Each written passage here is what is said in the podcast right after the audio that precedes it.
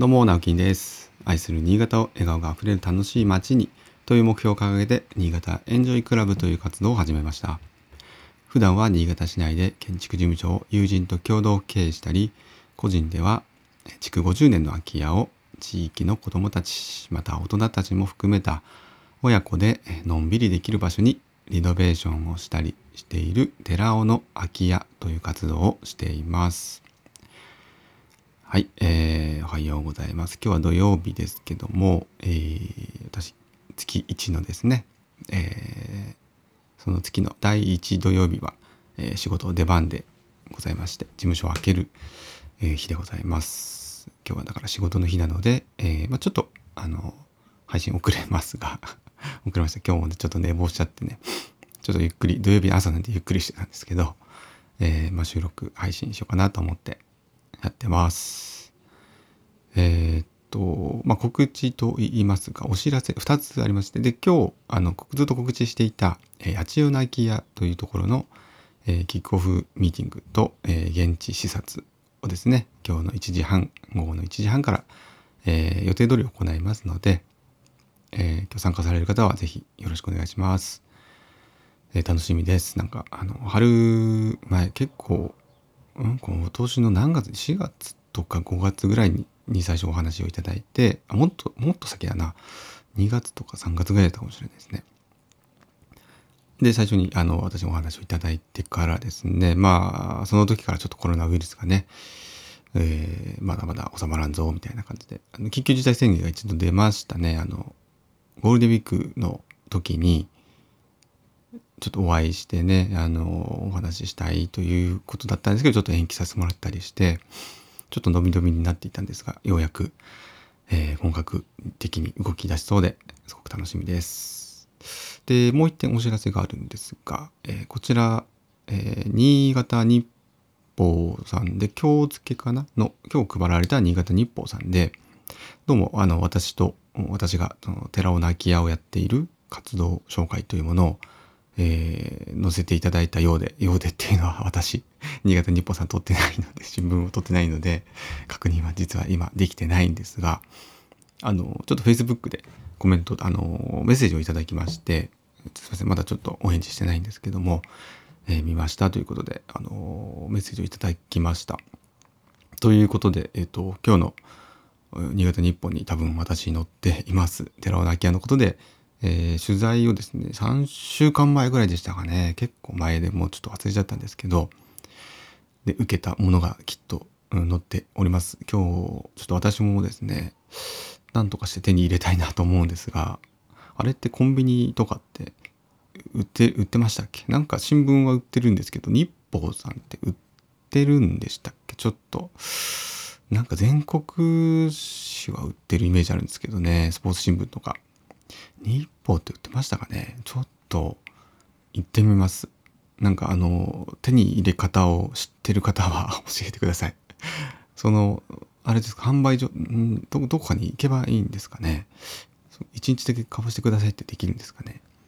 はい。ちょっと、ちょっと動いてみたいと思いますが、えー日報取ってる方はですね、ぜぜひちょっと、えー読んだ感想などいただけると嬉しいです。どんな風に書かれてるのかね、私もわからないんですが、あの、取材してくれた記者さんはすごく、すごくなんかこ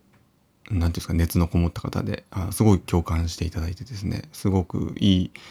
いい取材だったなという記憶はあるんです。すごい盛り上がったなっていう記憶はあるんですけども、はい、めちゃめちゃ気になります。どんな内容だったか。はい、えー、ということで、えー今日の本題に行きたいと思います。で、今日はですね、昨日に引き続きですね、えー、と、2019年、1年前、2年前に行った私のお祭りのクラウドファンディングというお話をもうちょっとこう、昨日できなかった部分を含めてやってみたいなと思うんですけども、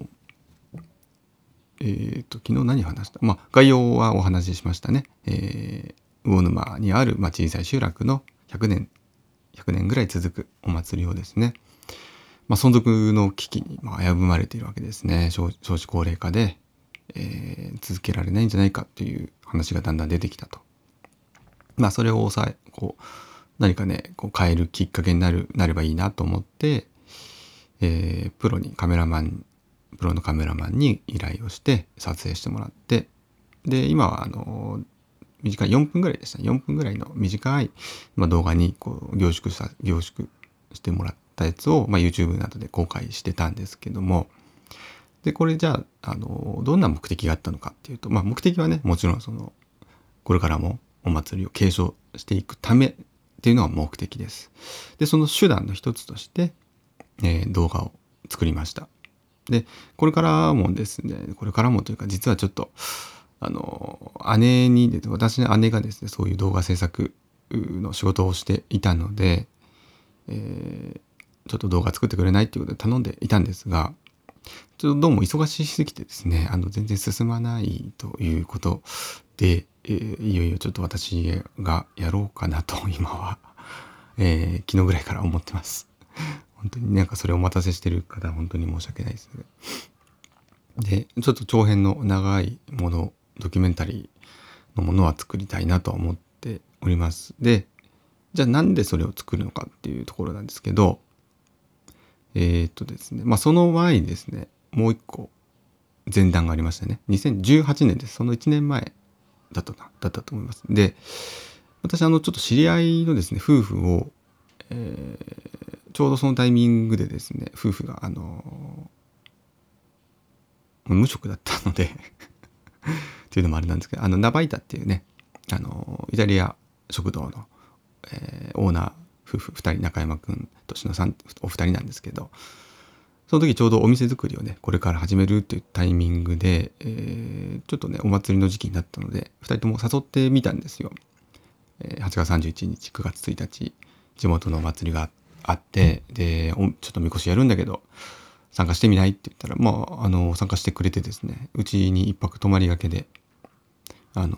泊まりがてら来ていただいたんですよ。でみこしは担いだことないって言ったかな。あの何せですねお祭りその地元のお祭りというものがないんですよね。中山くん新潟市内出身なんですけど。であのすごくですねまあ楽しんで多分帰っていったんですね。もうがっつりみこし担いでいきました。はい。でうちのおみこしまあ他のところもそうかもしれないですけど水をですねもうあっちこっちから汲んでバシャバシャかけるんですよ。もう水をかけるおみこしなんですね。でもう担い担ぎ手は水かけられまくるんですよね。でまあそうすごく夏ですし、まあ、気持ちがいいんですけど、まあ、寒い日とかは結構きついです。はい。まあ、それが結構特徴的なっていうかそれがまあ面白いというか、うん、そういう特色のあるおみこしかなと思うんですがまあ満喫して帰られてっていうのがあってあの思ったんです。私はですねお祭りっていうのが地域にあってもう毎年毎年行われて当たり前だったんですよね。でもそれが当たり前じゃない方っていうのにこの新潟の新潟市の方に来て初めて会ったんですよ。でそれが結構カルチャーショックというかショびっくりしてえお祭りがないんだと。えーっていうそのもうお祭り大好き人間なので ちょっと信じられなかったんですけどもうまあ当たり前ですよね。あの新しい例えば30年40年ぐらいの新しい集落っていうかその団地の中には、まあ、お祭りなんてそのないところが圧倒的に多いっていうことをまあ知りましてねで私の妻なんかもそうですこっちの人ってお祭りっていうのがこのルーツにないんだなって思った時に、まあ、ツーリズムとして観光としてそういう方たちを呼んで連れて行って、えー、うちのお祭りにね参加してもらうっていうのはこれは成立するかもしれないなと思ったんですよね。でその時に動画があるとで結構綺麗なやつですね綺麗な動画があるともう伝わりやすいじゃないですか。